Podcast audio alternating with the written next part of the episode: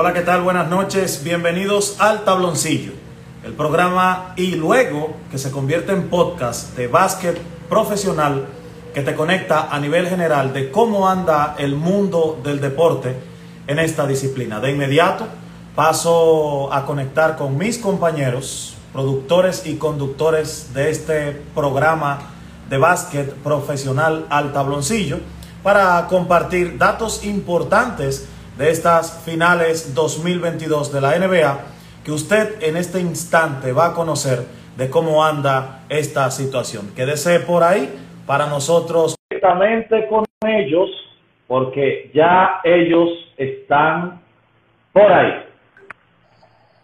Hola Sonia, buenas noches. Buenas noches, feliz de estar con ustedes nuevamente, donde, bueno, hoy se está poniendo el asunto caliente. directamente desde USA, nuestro analista deportivo, Gerald León 14, el analista de básquet de análisis deportivo. Análisis, buenas noches. Buenas noches familia, eh, contento, contento de estar aquí una vez más, trayendo las mejores informaciones que se pueden encontrar en las redes sociales ahora mismo. Es aquí que la van a encontrar, no en eh, Es así, compadre. Hoy arrancan las finales de la NBA. Todos aquí ya hemos dado nuestro favorito, pero si la gente quisiera recordar cuáles son, porque hoy arrancan, yo no tengo favorito, empezando conmigo, pero yo digo que será una serie muy reñida y que se va a definir el campeón en un juego 7. Sonia, paso contigo. Pues sí, estamos entrando hoy en donde inicia una final bastante diferente de muchos años que no se veía de esta manera, eh, muy esperada. Este 2022 pues eh, entramos con, con obviamente un equipo como Golden State que está familiarizado con lo que es finales, porque seis ya veces en ocho años es mucho que decir y donde traemos una sequía, o se trae una sequía con respecto a Boston de 12 años sin estar en una final. Claro, que, que dicho sea de paso, acribillaron a LeBron James en su primera final en esa, en esa, en esa conferencia eh, eh, este de, de, la NBA, con ese equipo de Boston, con Paul Pierce, eh, ese equipo Gerald, que para mí de, después del Dream Team de los 80, Sonia, de los mejores equipos que ha formado Boston en las últimas décadas. Sin duda, sin duda alguna. Eh, ese, ese equipo de, de Big Three, Rayo Rondo, eh, Novato. Paul Pierce y Kevin Garnett. Sí, eh, ya tenía un Ike sumamente duro, siendo joven. Eh, la bestia, uno de los mejores tiradores de todos los tiempos. Reales el Cuervo, Kevin Garnett, Paul Pierce, o sea, eh, ese equipito era un problema serio y, lo demostraron. Y no solamente ganaron uno, pero lo demostraron, que eran un problema juntos, muchachos. Sí, 100%, 100%. Ese equipo, por muchos años, eh, y recuerdo esa final, creo que 2008, 2009, con Los Ángeles Lakers. Esa, ah, en esa final eh, independientemente de, todo lo que nosotros vimos, el equipo de Boston tiene dinastía, tiene historia.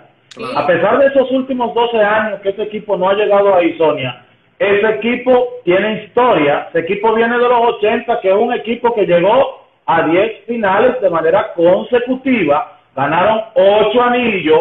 Ese equipo, ojo, porque una cosa es tradición, como así le llamaban al equipo de los Boston Celtics, y otra cosa es que cuando tú sientes algo en la sangre por tu equipo y por hacerlo ganar, eso, eso te inyecta un plus para tú convertirlo en campeón, no necesariamente tú siendo una estrella, sino con lo que ha logrado ese equipo. Y tú sientes que cargar todo eso te llena de responsabilidad. Hay una gran, hay una gran cantidad de datos que confirman eso que tú estás diciendo, porque parece que más bien a la gente se le olvida y se deja llevar un poco por la, energía y por esa calentura del fanatismo, títulos, o sea, estamos hablando en comparación y entran muchísimo en estas finales, porque Warrior tiene seis títulos, Celtic tiene 17. Estamos hablando ya de una diferencia amplia. En finales, por ejemplo, Golden State tiene 12, Celtics ya acumula 22 finales, o sea, están a la par. Estamos hablando de que 12 años pues son significativos, pero aún así, más bien, yo creo que es de no confiar porque puede ser contraproducente para el equipo contrario. Más bien vienen con esa energía bien cargada de lograr algo que tienen rato que no saborean, que es esa victoria eh, eh, de una final, de un campeonato. Sí, eh, Así es. Milo, sí, aportando a, a lo que dice Sonia, eh, pues claro, o sea, cuando hablamos de los Celtics, tenemos que hablar de los Celtics de Bill Russell, más adelante los Celtics de Larry Bird. Eh, o sea, ya, o sea, hablando de historia, claro, eh, junto a, a los Lakers, los Celtics son la mejor franquicia de la, de la NBA. Hablando de títulos y demás, o sea, como tú mencionas los Yankees en béisbol, o sea, tiene que Que mencionar. pudiesen, pu- pudiesen dejar los Lakers en el Claro, camino. si en la- este año, se- exactamente. Pues en la cantidad de títulos. empate, Exacto, y, y los Warriors, pues, que actualmente son la mejor franquicia eh, de la NBA, lo han demostrado. Es una dinastía, los haters no pueden decir que no. Es una dinastía, es el, la- el primer equipo, la primera franquicia en llegar a seis finales en ocho años de los Bulls de Michael Jordan. Hay mucho que decir eso. No, y Totalmente. que, y que Steph Curry, Sonia, se convierte después de Michael Jordan en sus primeras 13 campañas en la NBA en llegar a seis finales. Hay que destacar todo lo que viene haciendo este chico sus primeros 13 años. Óyeme, nadie puede en lo absoluto tapar el sol con un dedo. Este, este, este muchacho que sus primeros años no, no, no rindió lo que necesitaba eh, este equipo y se hablaba de que en su momento, con la lesión eh, de Steph Curry en, la, en el tobillo, y esos primeros años que, que no se veía que el chico maravilla pudiese hacer lo que hace hoy en día, eh, eh, varias franquicias Gerald, hab- hablaron hasta hablaron hasta de cambiarlo Sí. en ningún momento se recuerdo que Monta Ellis en un momento era la estrella del equipo por encima de Stephen Curry Claro. o sea no se confiaba en Curry sino que Monta Ellis era quien estaba al mando eh, en su momento como armador del, del equipo al, al, al que estos pertenecían Gerald Claro, claro, ¿no? Y que eh, si tú te fijas, eh, Montael era la pieza clave, ese equipo de, de We Believe, de los Warriors, eh, que sorprendieron totalmente a los Mavericks en, ese, en esa primera ronda. Eh, o sea, Montael venía con trayectoria ya y entonces al, al draftear a Curry, Curry con lesiones en, en, en ambos tobillos, eh, hubo un momento que, que el equipo dijo, no, te vamos a enviar a Milwaukee. Ese era el cambio que se veía. Andrew Bogut en su momento, que era un centro dominante, por Stephen Curry. Y al final, Milwaukee declinó ese cambio, no los Warriors. Milwaukee no quería dar a, Andrew Bogut en su momento por un, jugador que tenía incertidumbre con su salud. Y al final, Andrew, Bo- Andrew se une a ese equipo en el 2015 y ganan el campeonato. ¿Cómo la vida? Mira, eh, nuestros amigos siempre están conectados con nosotros y vamos, por ejemplo, a destacar eh, algunas de las preguntas que nos hacen. Por ejemplo, eh, nuestro amigo Manuel de Latinos en Pelota, que gracias eh, siempre por estar eh, conectado ahí, gente, gente de nosotros y que siempre están conectados. Sí. ¿Para cuál de las dos franquicias es más importante este título? Mira, pues yo en mi caso diría para ambas. Y voy a decir eh, las razones por las que yo entiendo que para ambas. El equipo de Golden State Warriors viene en los últimos años haciendo prácticamente una dinastía del dominio del oeste de la NBA. Sí. Han fallado en algunas finales, han fallado, claro, y fallar esta vez le va a frustrar y le va a, a- a- a perseguir por el resto de su vida. Este equipo de Golden State Warriors perdió una final 4-2 con, con solamente Kawhi, Kawhi Leonard jugando para el equipo de Toronto. Y este equipo de Golden State Warriors, este mismo equipo que está aquí, excepto alguna pieza, pudiese decirse como el propio eh, eh, Jordan Poole. Jordan Poole, que no, no, no fue en, en su momento eh, eh, pieza importante en esa final del 2016, pero los fanáticos no le van a perdonar el, el no poder ganar o vencer al equipo de los eh, Boston Celtics, teniendo eh, eh, clara que independientemente, independientemente de que salieron favoritos, yo no creo en ese, en ese porcentaje que salió, dando un 86% a, al equipo de los Celtics sobre un 14% al equipo del Golden State Warriors. No sé en qué se basaron, yo la respeto, pero no la comparto en lo absoluto. En este momento para mí es que esos equipos están 50-50 con cierto margen de ventaja el equipo de Golden State Warriors. Por el lado del equipo de los eh, Boston Celtics, ellos tienen en sus manos dejar en el camino por más títulos ganados en finales a su eterno rival, Los Ángeles Lakers. Y eso es algo que ellos lo van a aprovechar. Para mí, ambas franquicias tienen motivos, motivos para, para, para tener importancia en este título. Y eh, a eso usted le añade, yo no sé eh, qué ustedes opinan en, en este punto, que según dicen, y los fanáticos eh, están ahí, pueden quizás desmentir, hay una parte de las franquicias que está pujando a que esta, a este anillo lo gane el equipo de los Boston Celtics buscando que Steph Curry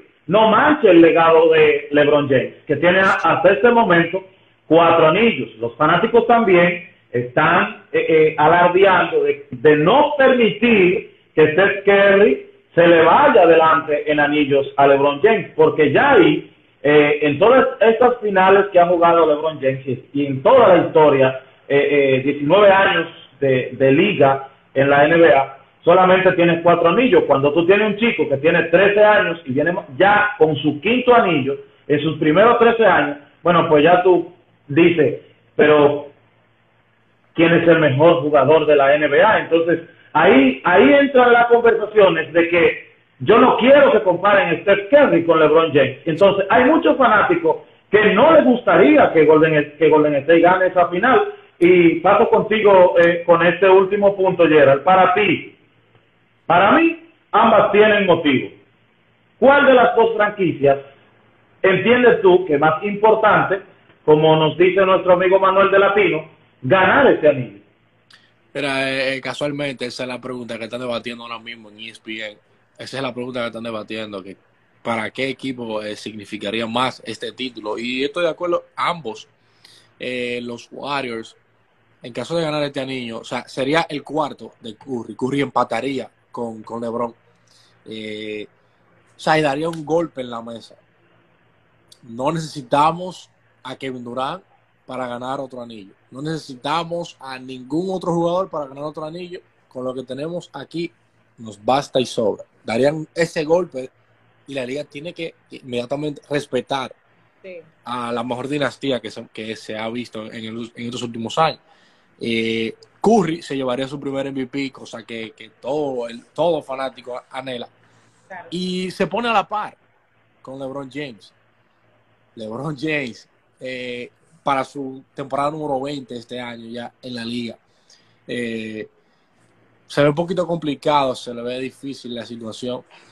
¿Crees, Gerald, que, que, tienen pánico los, los seguidores de KD y LeBron James? Temen. No, o sea, sí hay muchos fanáticos que sí, que sí tienen, eh, o sea, van en contra de, de, de, Curry sobre todas las cosas. Eso es algo que yo siento que le haría bien al negocio. Yo siento que le haría bien a la NBA viéndolo por el lado del negocio. Imagínate una final, eh, una final de conferencia, Lakers, Warriors. El que gane de luego define el, final, el finalista. O sea, es algo al final bueno para el negocio.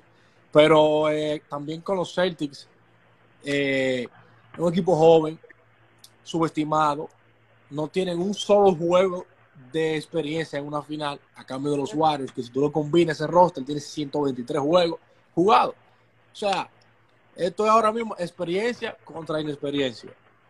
Y en caso de ganar los Celtics, también darían ese golpe sobre la mesa y decir, no puedes subestimarnos porque somos jóvenes y no tenemos experiencia. Este equipo vino para quedarse. Y si tú te fías, un equipo joven, Jason Tatum, Jalen Brown, Smart, ya también veterano como Holford, eh, Robert Williams, o sea, un equipo joven que puede quedarse, puede ser la nueva dinastía. en caso de que ganen otro anillo más el año que viene o en dos años, tú entiendes, podrán convertirse. Y eso también es bueno para el negocio, porque siempre son los mismos equipos, con los mismos jugadores. Entonces tú también incluye a Boston en, ese, en esa conversación. Y la liga se va a dar más interesante y más interesante, porque que antes ya sabemos que era LeBron y, Curry para la final. Debería, debería suceder algo como eso. O sea, sí, más bien ese punto le da como una ventaja a, Boston, porque obviamente eh, Gerard habla de experiencia contra inexperiencia, ok, pero estamos hablando de que la experiencia trae un poco de costumbre, pero los que traen inexperiencia en finales también traen ese sentir de que merecen ganar y vienen más recargados que los otros. Los otros están pensando en, en, otra cosa, son muchos factores que obviamente influyen en, en este momento para estos dos equipos en este 2022 finales de NBA. Mira, y la liga, la liga está cambiando y se está poniendo competitiva. Ya nosotros vimos el año pasado como este equipo de Milwaukee Bucks derrotó a Chris Paul y a Finney Suns. Y eh, la temporada antepasada también vimos eh, el, equipo, esas últimas cuatro temporadas de, por ejemplo, Lakers Miami, eh, Milwaukee, Suns, ahora Golden State, el equipo de los Celtics. Ha, cambiado, está súper competitiva. Los, las últimas tres temporadas, los equipos son nuevos son equipos nuevos. No han repetido un solo. No era como en el este de LeBron James hace eh, eh, tres, cuatro temporadas atrás, antes de ir eh, a Los Ángeles Lakers, porque él después que desde 2003 hasta el 2010, que estuvo con el equipo de los Cleveland Cavaliers, que pasó por cuatro temporadas por el Miami Heat, estuvo, no había un equipo en el este que pudiese dominar. Y luego, claro, incluirle eh, en el en esa en esta eh, incluirlo en esta temporada en estas últimas temporadas desde Los Ángeles Lakers está bien que las lesiones y la edad voy a decirlo así también no ya no ayudan eh, a LeBron James pero a mí me gustaría dejar esta pregunta en el panel ¿Tú ves Gerald a LeBron James llegando a una final de la NBA? Bueno, eh, su temporada 20, vuelvo y te repito, 20. Y yo sé que LeBron va a hacer cosas históricas en su temporada 20. No, nadie en su temporada 20, en cualquier deporte, te va a hacer lo que te va a hacer LeBron el año que viene. Eso yo estoy seguro. Pero solo no gana nadie. Ese roster hay que no desmantelarlo, porque hay piezas que hay que, que dejarla ahí. Malik Monk, eh, Carmelo, o sea, hay piezas que hay que dejarlo, pero ese, ese roster hay que traer piernas frescas, porque ya cuando tú tienes un LeBron de 20 años en la liga, eh, Davis, que es un jugador sumamente que se, se lesiona bastante, eh, Westbrook, que ya 33 años va a cumplir, o sea, son jugadores veteranos, Carmelo, son jugadores veteranos, entonces tú tienes que combinar ya esa veteranía con piernas frescas, cosa que los Lakers no hicieron la temporada pasada. Muchos veteranos poca gente joven. Esta temporada hay que tener gente joven si ellos quieren ganar. Yo no lo veo imposible. Yo no lo veo imposible, Milo. Yo no lo veo imposible porque, o sea, LeBron hizo lo que nadie ha hecho en la NBA. Remontar una final 3-1. Nadie lo ha hecho, solo él.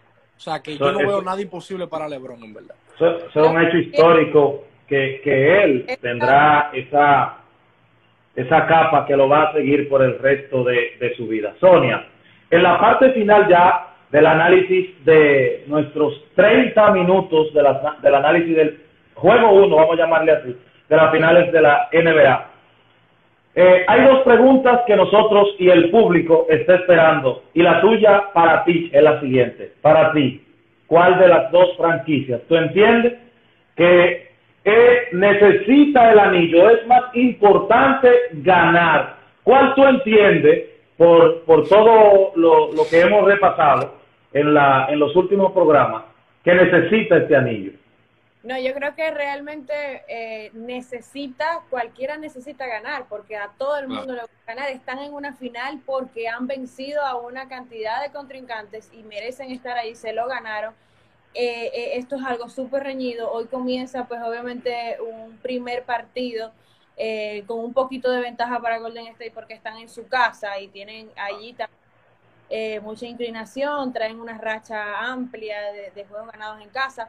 Sin embargo, ese de necesitar es, es el querer, o sea, hay una inyección aparte que trae Boston que es esa hambre de ganar y, van a dar la pelea fuertemente. Puede que llegue a, siete juegos, como ustedes también estaban eh, ya estimándolo desde el primer momento que, dimos eh, inicio a estas conversaciones, pero realmente hay peso de ambos lados, peso con valor para que ese campeonato cualquiera de los dos se lo lleve. Hablamos de estadísticas como estos jugadores, se amplía la mesa, se amplía la mesa de favoritismo, de anillos, de, logros, de valores de jugadores específicos, pero Boston también trae mucho valor con hacerse de esa victoria y con hacerse de ese campeonato. Y obviamente también tiene ese toquecito latino que no podemos dejar por fuera. Sonia, el ganador del primer partido tiene cierta ventaja para llevarse las finales de la NBA. Hay un por ciento por encima que el que gana el primer juego sale vencedor de las finales de la NBA. Juégatela. ¿Cuál es el ganador del juego 1? En la Bahía hoy, Golden State Warriors, partido 1 de las finales de la NBA frente a Boston Celtics. Wow. Eh, yo desde el principio dije que, que, voy a Boston. Yo no soy tan creyente de estadísticas y, de ese tipo de cosas, pero de que está, están. Pero yo creo que a, pesar de que voy a Boston, creo que hoy eh, eh, vamos a ver un Golden State un poco más confiado porque están en su casa y creo que ellos son los ganadores del día de hoy. Sin embargo, eso no dice que son los que van a ser los campeones de, de, esta. Hay un por ciento que dice que el que gana primero es el que se corona campeón. Gerald, ganador del juego 1, ¿con quién se va? 70% de los equipos que ganan el primer juego de la serie ganan el campeonato. Ya, Los Warriors tienen 9 y 0 en casa en estos playoffs. Sin embargo, sin embargo, históricamente los Celtics cuando ganan el primer juego tienen récord de 13 y 1, 90%. O sea que ellos no pierden una final si ganan el juego 1. Están en casa el corazón lo tengo así. temblándome. Sí, porque yo quiero que gane Boston. Claro. Pero yo siento que que hoy se va, oye, es que son los dos equipos más defensivos que hay en la NBA. Y es la primera vez que pasa desde el... Solamente a mí no se le ocurre semejante pregunta. No, oye, es que son los dos equipos con el mejor rating defensivo de la temporada. Cosa que no pasaba desde los 80 perdón, desde el 90 y, wow, 93, si no me equivoco, cuando llegó los Bulls contra Super Sonic. Correcto, correcto. Eso no pasaba del 93, o sea que hoy, hoy, tomamos una cátedra defensiva. Pero yo siento que los Warriors van a ganar hoy. Me está, me está mareando, está mareando a la audiencia. Ligeramente la ventaja para el juego de hoy aunque aunque hoy gane Golden State, eso no implica de que sean los aunque las estadísticas digan que el juego uno, que no sé qué, eso no, no va a ser en este, en este momento. Gerard, te quedaste con Golden State. Ahora, ¿cuál va a ser el jugador del partido de Golden State Warriors? Eh, sin duda, el, Chico Maravilla debe romper hoy. Ahora bien, hay que tener cuidado con el microondas. Así que yo le digo, el microondas Clay Thompson si Clay viene caliente, hay problema, pero serio. Porque ese muchacho, cuando se racha, te mete 7, 8 tiros de 3 en un juego y eso es difícil, tú defender a un hombre así. Curry, sin duda. Mira, yo me voy a quedar con los Celtics. Ah, para el ganador del primer partido. Por dos razones. Su defensa, uno, y para mí, aunque no ofensivo, pero va a ser pieza importante del juego uno la defensa de Marcus Smart, para mí, será el jugador del partido. No quizás el que anote más puntos, pero es el que va a limitar que el chico maravilla haga lo que sea en su casa, pero él se lo va a impedir. Señores, esta fue nuestra antesala de las finales de la NBA, el pre-game, desde aquí, desde el tabloncillo. A toda la audiencia, eh, Sonia, que nos sigue, por favor, todas nuestras eh, redes sociales está a cargo de usted, la suya, la de nuestro analista deportivo. Así que díganle a la audiencia dónde están ustedes y posteriormente, por favor, seguirnos en Apple Music como el podcast Al Tabloncillo y en Spotify en el podcast Al Tabloncillo. Estamos ahí y todo este contenido nosotros lo estaremos compartiendo por allá. Gerald, Sonia, pero las damas primero. Sonia, la gente, ¿dónde le puede poner en el podcast cuando entre rostro eh, a tu voz? Pues eh, primeramente agradecer a todos los que se conectan, que han estado pendientes en este, ya vamos por tres eh, episodios, por eh, tres encuentros y ha sido súper maravilloso. Gracias por toda la receptividad, por estar pendiente y todos sus comentarios. Aquí estaremos ya eh, full por mucho rato al tabloncillo y me pueden conseguir en arroba Sonia Natasha. Así me consiguen en Instagram y en, en todas las plataformas. Gerald. Eh, sí, aquí me pueden encontrar análisis.deportivo1 aquí en Instagram análisis.deportivo1 y así mismo me pueden buscar en Facebook también, Análisis Deportivo, que estamos para darle mucha información a ustedes. Yo creo que no hay ahora actualmente No una página hay. que esté tirando más datos que... No hay. Sí. Estamos ya eh, al inicio del primer partido de las finales de la NBA. Nosotros somos arroba Milo Deportes en todas las plataformas digitales y por aquí al tabloncillo, búsquenos, que todo el análisis de básquet profesional, las últimas noticias, cambios, fichajes, usted lo va a conocer aquí en el tabloncillo. Gracias por la sintonía, buenas noches y ahora sí, vámonos a ver el partido 1 de las finales de la NBA. Chicos, hasta el martes, cuando, martes, el lunes, el lunes, hasta el lunes a las ocho y media, cuando tendremos nuestro próximo episodio del tabloncillo.